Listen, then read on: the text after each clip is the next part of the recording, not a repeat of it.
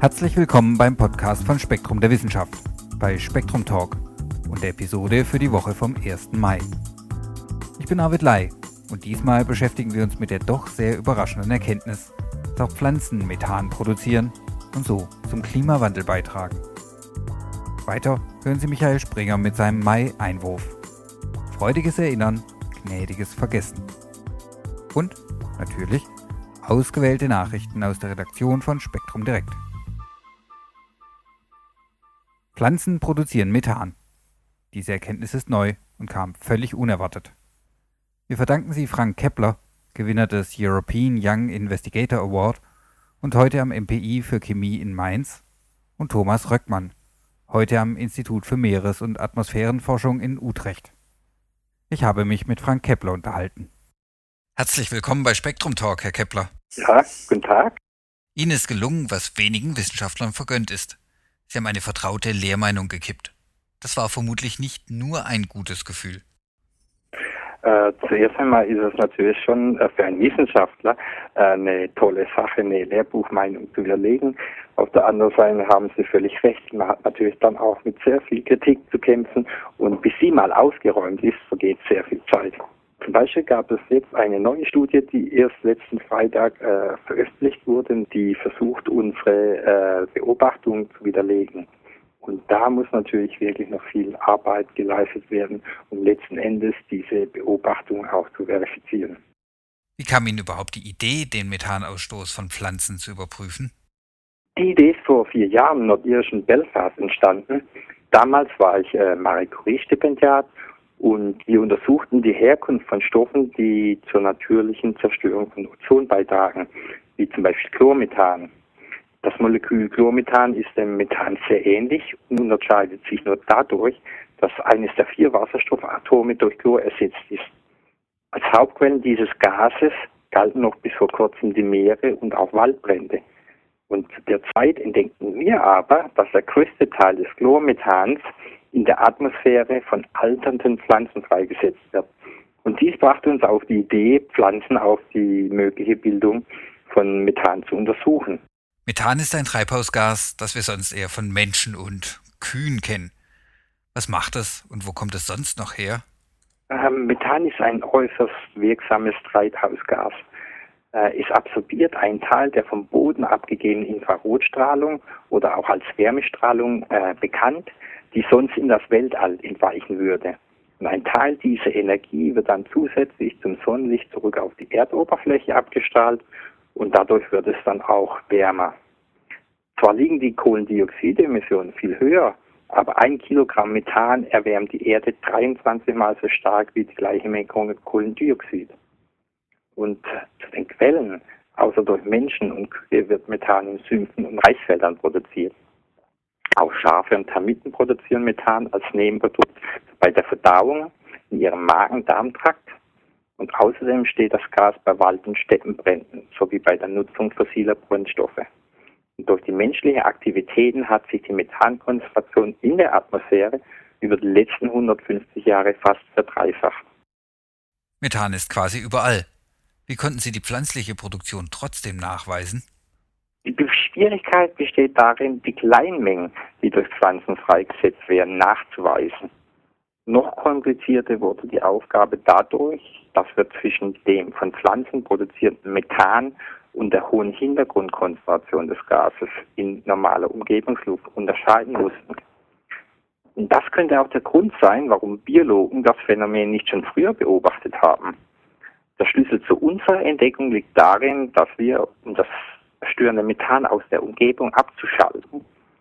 Bei jedem Experiment die Pflanzenkammer mit methanfreier Luft durchspülten.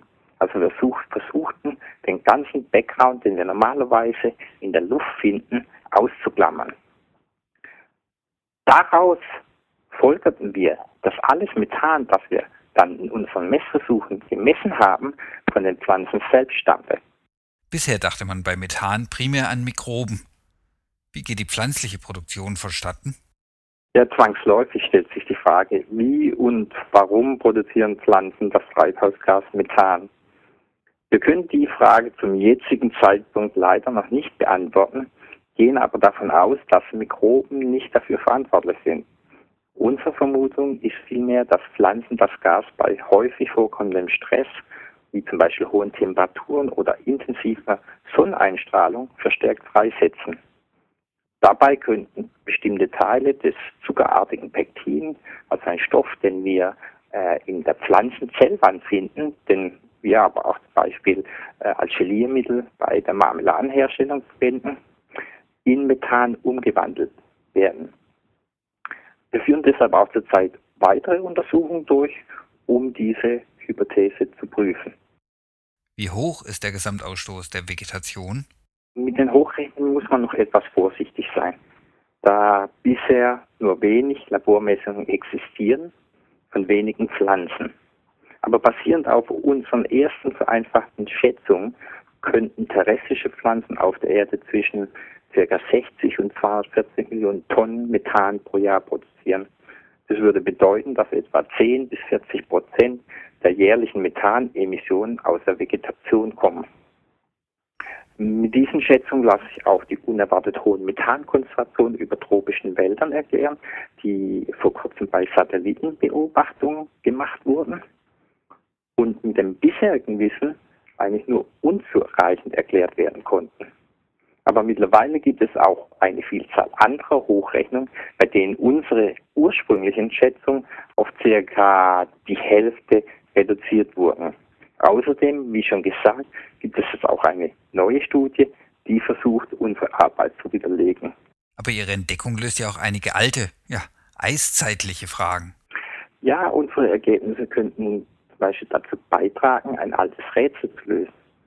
Es geht um die Frage, warum der Methangehalt der Luft in der Vergangenheit parallel zu den globalen Temperaturen geschwankt hat. Festgestellt wurde das anhand von Eisbohrkernen. Während einer Kaltzeit enthält die Luft wenig Methan, während in Wärmeperioden viel von dem Treibhausgas entsteht. Der Grund dafür war bisher unklar. Einige Forscher suchten die Erklärung im Einfrieren Auftauen von Feuchtgebieten, den vermeintlich einzigen wesentlichen Methanquellen beim Übergang zwischen Eis- und Warmzeiten. Wir haben jetzt nun aber eine weitere Erklärung. Bekanntlich reagiert die Vegetation auf dem Festland sehr empfindlich auf Umwelteinflüsse. Auf dem Höhepunkt der letzten Eiszeit vor ca. 21.000 Jahren waren die Weltamazonas nur halb so dicht bewachsen wie heute.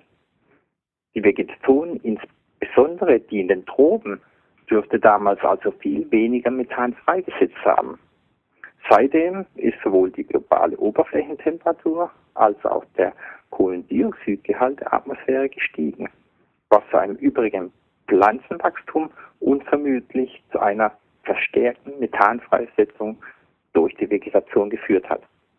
In den Medien gab es ja jede Menge Wirbel und auch einige Missverständnisse. Ja, das stimmt. Es gab viele Schlagzeilen in den Medien. Man hat plötzlich die Pflanzen für den Klimawandel verantwortlich gemacht und den Nutzen von Aufforstungsprogrammen generell in Frage gestellt. Aber daraufhin haben uns Privatpersonen gefragt, ob sie ihre Bäume im Garten fällen sollten. Das ging uns natürlich zu weit. Und wir haben deshalb eine zweite Pressemitteilung herausgebracht, um die Missverständnisse in der Öffentlichkeit klarzustellen. Die von uns festgestellten Methanemissionen aus Pflanzen gibt es schon seit Hunderten von Millionen Jahren. Sie tragen zum natürlichen Treibhauseffekt bei, ohne den Leben, wie wir es kennen, nicht möglich wäre. Für den dramatischen Anstieg der Methankonzentration in der Atmosphäre seit Beginn der Industrialisierung sind Pflanzen nicht verantwortlich. Dieser Anstieg wurde tatsächlich durch den Mensch verursacht. Und der zweite Punkt, den ich angesprochen habe, ist, dass Aufforstungsprogramme nach wie vor Sinn machen. Denn unsere Rechnungen zeigen auch, dass das Anpflanzen von Bäumen, die Kohlendioxid aus der Luft binden, dem Klima weit mehr nützt, als ihm der relativ kleine Effekt durch das Zusätze in die Atmosphäre ausgestoßene Methan schaden könnte. Es bleibt also dabei, dass das Aufforsten der globalen Erwärmung entgegenwirkt. Gleichwohl sehen Sie eine andere Gefahrenquelle, einen möglichen neuen Teufelskreis. Ja, von einem Teufelskreis oder Gefahrenquelle würde ich jetzt noch nicht sprechen. Beschäftigt natürlich die Frage, ob das von Pflanzen produzierte Methan das Klima in der nahen Zukunft beeinflussen könnte. Zwar hat die Vegetation den massiven Anstieg der Methankonzentration in der Atmosphäre seit der vorindustriellen Zeit nicht verschuldet, allerdings könnte sie durch den Klimawandel und äh, steigender Mengen an Kohlendioxid in der Luft tendenziell zunehmen. Dadurch dürfte sich auch ihre Methanemission erhöhen, umso mehr als Pflanzen mit steigender Temperatur vermutlich auch mehr von dem Gas Methan ausstoßen. Und das würde die globale Erwärmung noch weiter verstärken. Man spricht in diesem Zusammenhang auch von einem positiven Rückkopplungsprozess auf das Klima. Obwohl, wie Sie genannt haben, dieser Teufelskreis äh, jetzt ein natürliches Phänomen wäre, würde er durch menschliche Aktivitäten wie das Verbrennen fossiler Brennstoffe massiv beschleunigt. Der schmelzende russische Permafrost ist ja immer wieder als Methanquelle in den Medien. Und auch die Methanhydrate werden als Gefahrenquelle oft genannt. Würden Sie uns eine Perspektive aus Ihrer Sicht geben, was uns hier weiter erwartet? Ja, aus meiner Sicht ist der Klimawandel in vollem Gange. Die Frage ist nur, wie schnell er kommt. Je langsamer, desto besser, denn dann hat die Menschheit auch mehr Zeit, sich darauf einzustellen. Tatsächlich kann man bei steigenden globalen Temperaturen davon ausgehen, dass der schmelzende Permafrost zu erhöhten Methanfreisetzung aus diesen Gebieten führt. Zusätzlich sind die am Meeresboden gelagerten Methanhydrate könnten ebenfalls instabil werden und zu lokalen Methaneruptionen führen. Beide Prozesse würden dann das Klima weiter anheizen. Ich weiß, dabei handelt es sich um keinen schönen Ausblick. Aber ich finde, es sollte uns ermutigen, den Klimawandel ernst nehmen und über geeignete Maßnahmen nachzudenken. Hoffentlich haben Sie recht. Herr Kepler, vielen Dank für das Gespräch. Ja. Bitteschön. Den ausführlichen Artikel Methan, Pflanzen und Klimawandel finden Sie in der Mai-Ausgabe von Spektrum der Wissenschaft. Dazu in Forschung aktuell die Klimafernwirkung von Aerosolen, das kleinste Genom der Welt und das Cockpit der Fliege und vieles mehr. Das bringt uns zu Springers Einwürfen. So freudig das Erinnern, so gnädig das Vergessen. Besser die Suche nach der verlorenen Zeit ist nicht allzu erfolgreich. Lange Zeit bin ich früh schlafen gegangen, mit diesem unscheinbaren und doch programmatischen Satz beginnt Marcel Proust seinen Roman Auf der Suche nach der verlorenen Zeit. Das siebenbändige Werk, ein Basistext der modernen Literatur, ist ein Fest der Erinnerung. Minutiös zeichnet die Hauptfigur ihre Erlebnisse im Pariser Fin de siècle auf, und darin spielen Schlaf, Traum und das beglückende Auftauchen vergangener Ereignisse eine zentrale Rolle. Berühmt, auch unter den vielen, die Prousts Magnum Opus nie ganz gelesen haben, ist das ziemlich zu Beginn geschilderte Madeleine-Erlebnis.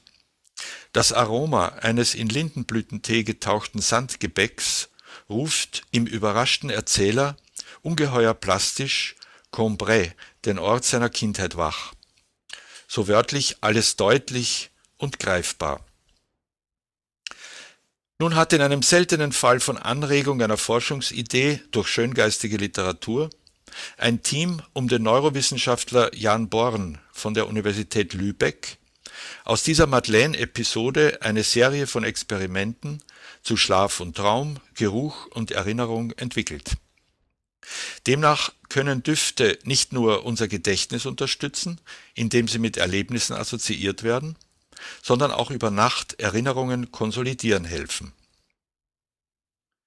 Wenn aber schon gelegentliches Erinnern so glücklich macht, wie bei Proust geschildert, wie schön müsste dann erst die totale Erinnerung sein. Käme es nicht einem unaufhörlich verdoppelten Sinnenrausch gleich, die Gegenwart zu erleben und zusätzlich die komplette Vergangenheit präsent zu haben? Gedacht, getan. Im Beitrag Erinnerung total im Maiheft von Spektrum der Wissenschaft wird der Versuch geschildert, mit allen elektronischen Mitteln das digitale Archiv eines Menschenlebens anzulegen. Das hätte, wie im Artikel ausgeführt, nicht nur viele praktische Vorteile, sondern würde, konsequent zu Ende gedacht, jedem endlich per Mausklick seine komplette Autobiografie zugänglich machen. Ich muss gestehen, dass mich bei dieser Vorstellung Atemnot befällt, als sollte ich eine von Tag zu Tag ins Unermessliche anschwellende Last hinter mir herschleppen. Der argentinische Schriftsteller Jorge Luis Borges hat in seiner Kurzgeschichte Das unerbittliche Gedächtnis die Qual eines Menschen ausgemalt, der nicht vergessen kann. Zitat Schlafen fiel ihm sehr schwer. Schlafen heißt sich von der Welt erholen. Die unbedeutendste seiner Erinnerungen war genauer und lebendiger als für uns die Wahrnehmung eines physischen Lustgefühls oder einer physischen Qual. Ende des Zitats. Nicht viel angenehmer käme mir ein digitales Totalarchiv meines Lebens vor. Das gäbe eine unterschiedslos flache Datenwüste, in der alles verzeichnet wäre, alles gleich wichtig, und das heißt gleich unwichtig. Da lobe ich mir den Schlaf. Er verfestigt offenbar die eine oder andere Erinnerung, aber beileibe nicht alles. Manche Schlafforscher, so Giulio Tononi von der Universität von Wisconsin in Madison, betonen die umgekehrte Rolle des allnächtlichen Bewusstseinsverlusts. Hier und da mag das weiter tätige Gehirn, indem es die im Wachen aufgenommenen Informationen rekapituliert und reorganisiert, Synapsen stärken, welche bedeutsame Erinnerungen konservieren, aber generell werden die neuronalen Verbindungen geschwächt. Der Schlaf löscht quasi den kurzfristigen Informationsspeicher, entrümpelt das Gedächtnis und macht den Kopf frei für die neuen Erlebnisse des kommenden Tages. Nur darum kann das plötzliche Auftauchen einer Erinnerung so sehr überraschen und so sehr freuen, wie es bei Proust unvergesslich beschrieben steht. Und hier ausgewählte Nachrichten aus der Redaktion von Spektrum Direkt. Am Mikrofon der Chefredakteur Richard Zinken.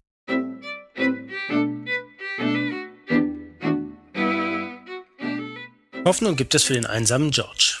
Der einsame George eine Riesenschildkröte von der Galapagosinsel Pinta. Er gilt als der letzte seiner Art.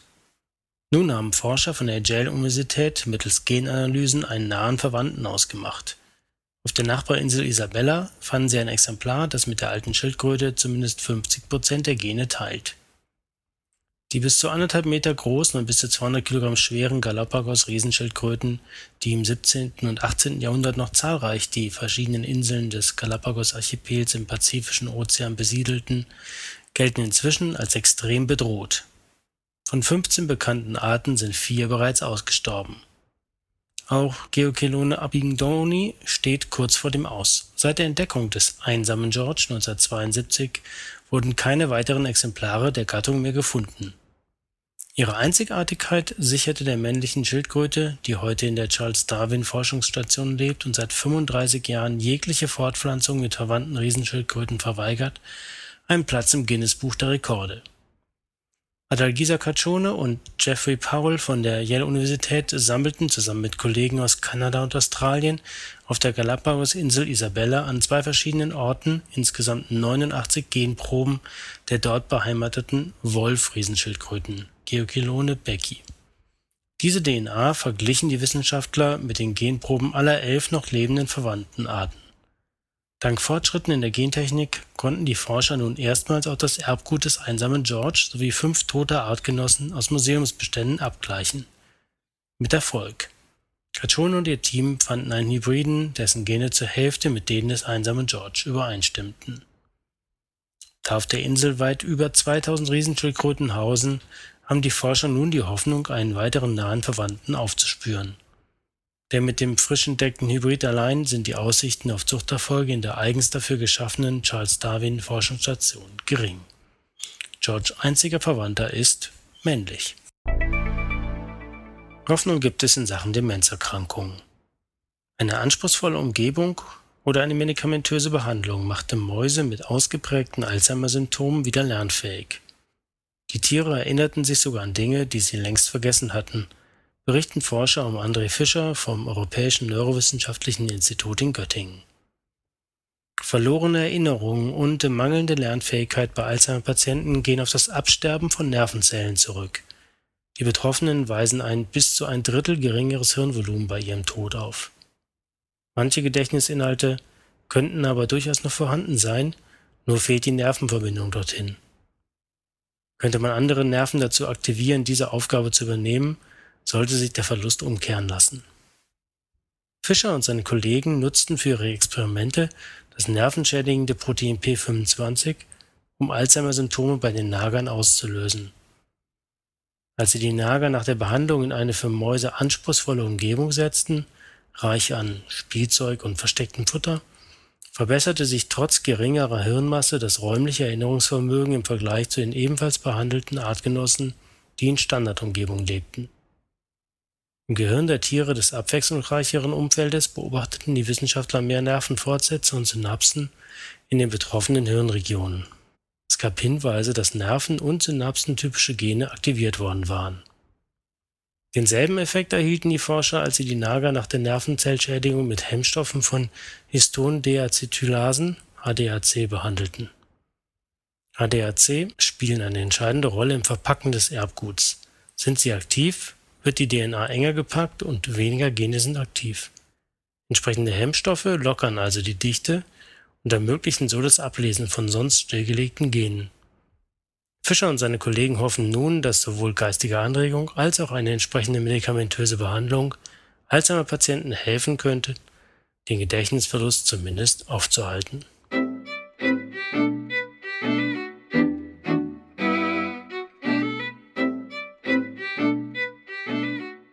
Damit sind wir am Ende von Spektrum Talk Nummer 32.